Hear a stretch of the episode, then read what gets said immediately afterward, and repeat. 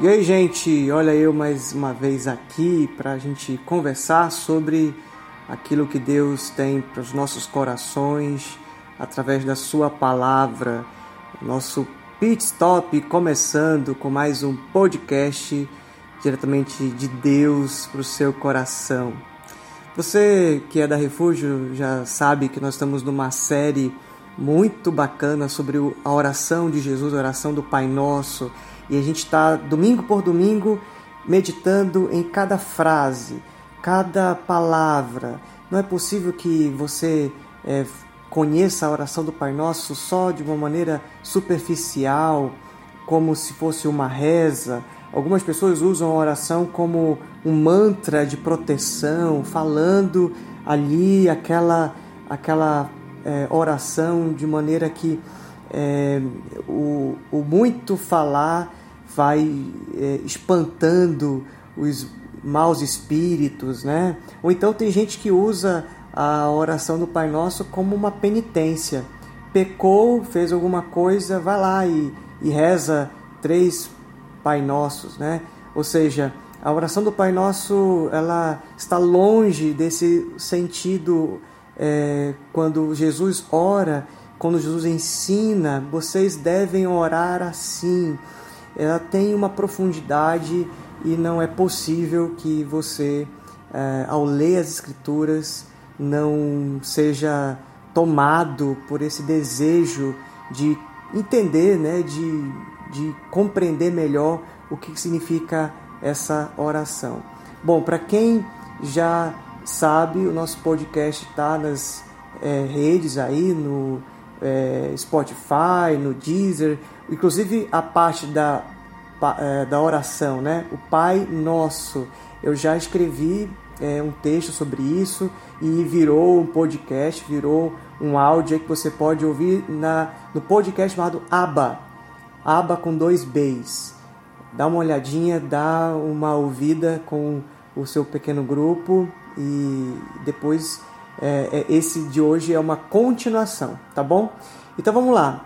Pai nosso que estais nos céus. Nos céus é, a gente entende que não é aquele céu lá que tem as nuvenzinhas, nem o céu com as estrelas, o universo, a galáxia, né, o sistema solar. Uh, esse céu aqui de Jesus é o, o céu dimensão espiritual, o céu reino de Deus, é o céu, eternidade. É, Deus não está longe. O Pai nosso que estás nos céus não tem a ver com um Deus longe, um Deus que está lá e eu estou aqui na minha realidade. Muito pelo contrário. O Senhor Jesus é conhecido como Emanuel, Deus conosco, Deus que é Espírito. Né? Jesus fala isso em João capítulo 4, que o Pai é Espírito. Então ele está em todos os lugares. A palavra de Deus diz que o Senhor está em todos os lugares, contemplando, interferindo na história, interagindo na história do ser humano. Então nós não podemos estar em qualquer lugar que Deus não esteja. Então é esses são os céus que Jesus está falando que o Pai está. É, ele, esse Pai que está em todos os lugares, está em mim, está em você, está aqui no Brasil, está lá no Japão. Esse Pai que é onipresente e, como já disse alguém, não existe nenhum centímetro de tudo que é visto que Jesus não chame de meu. Ou seja, é, Deus está em todos os lugares, não é o Deus do, do céu longe, mas desse céu, dimensão espiritual, desse céu é, em nós, desse reino de Deus. Né? Jesus falava que o reino de Deus está em você, dentro de você, nessa parte íntima, nessa parte interior. Então, na hora que você for orar de novo, lembre-se que você está falando com um Deus de perto, um Deus de dentro, um Deus que está nos céus. A outra parte é santificado seja o teu nome. O que, que Jesus quis dizer com isso? Santificado seja o teu nome. Acho que na primeira vez que você lê esse texto, logo você pensa em Isaías capítulo 6, quando os serafins estão sobrevoando e dizendo ali uns para os outros, e o Isaías vendo tudo isso, aquela imagem incrível, né, é, muito é, perfeita e gloriosa, quando os serafins dizem: Santo, Santo, Santo é o Senhor, terra toda está cheia da sua glória. E ele é, cai de joelhos e confessa o Senhor e se arrepende dos seus pecados, diz: Ai de mim, né?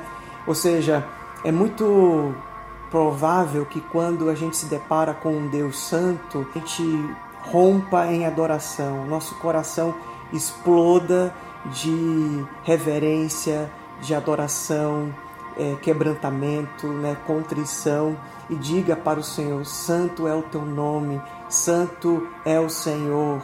Só que essa palavra de Jesus, santificado seja o teu nome, ela pode ir além. O, o significado não só é de, de elogiar a santidade do Senhor, mas de se colocar no processo de santidade, se colocar no processo de santificação, né? dizendo para o Senhor: santificado seja o seu nome na minha vida, seja é, é, santo para mim e quanto mais eu experimento a relação com o sagrado, com o Senhor que é santo, eu também me torno santo, né? Quanto mais ele resplandece o seu rosto sobre mim, eu me torno resplandecente, como Moisés que se encontrava com Deus, né? E tinha o seu rosto transfigurado.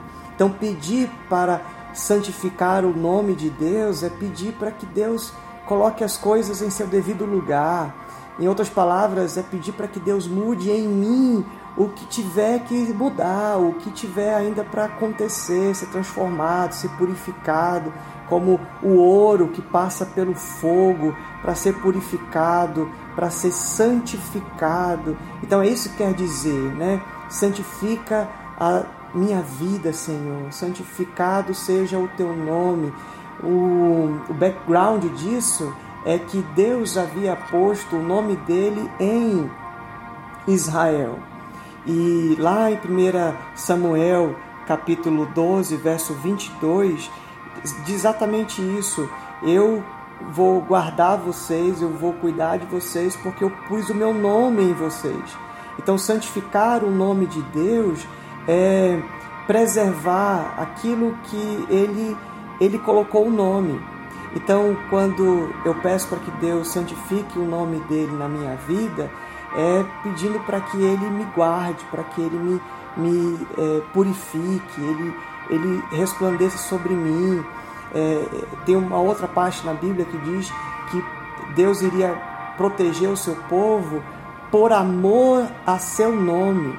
Ou seja, Deus, se não tivesse nenhum motivo para te abençoar, para te guardar, para te proteger, ele teria o um nome. Disse: Eu já me comprometi, eu já coloquei o meu nome, eu já disse que você é meu, eu coloquei em você o meu sobrenome. Vamos colocar para uma realidade é, familiar, né? Se você é meu filho, eu coloquei o meu nome em você. Então, nada que aconteça vai mudar essa realidade de você ser meu filho e eu ser seu pai. Essa relação é, é uma relação muito afetuosa quando o pai diz não não tem distância, não tem dificuldade, não tem ninguém, não tem nada nesse mundo que faça eu me separar de você, ou te amar menos, ou o próprio Paulo fala em Romanos 8, né? 38, nada pode me separar do amor que há em Cristo Jesus. Então, quando eu peço para Deus santificar o nome dele, eu estou me colocando nessa oração.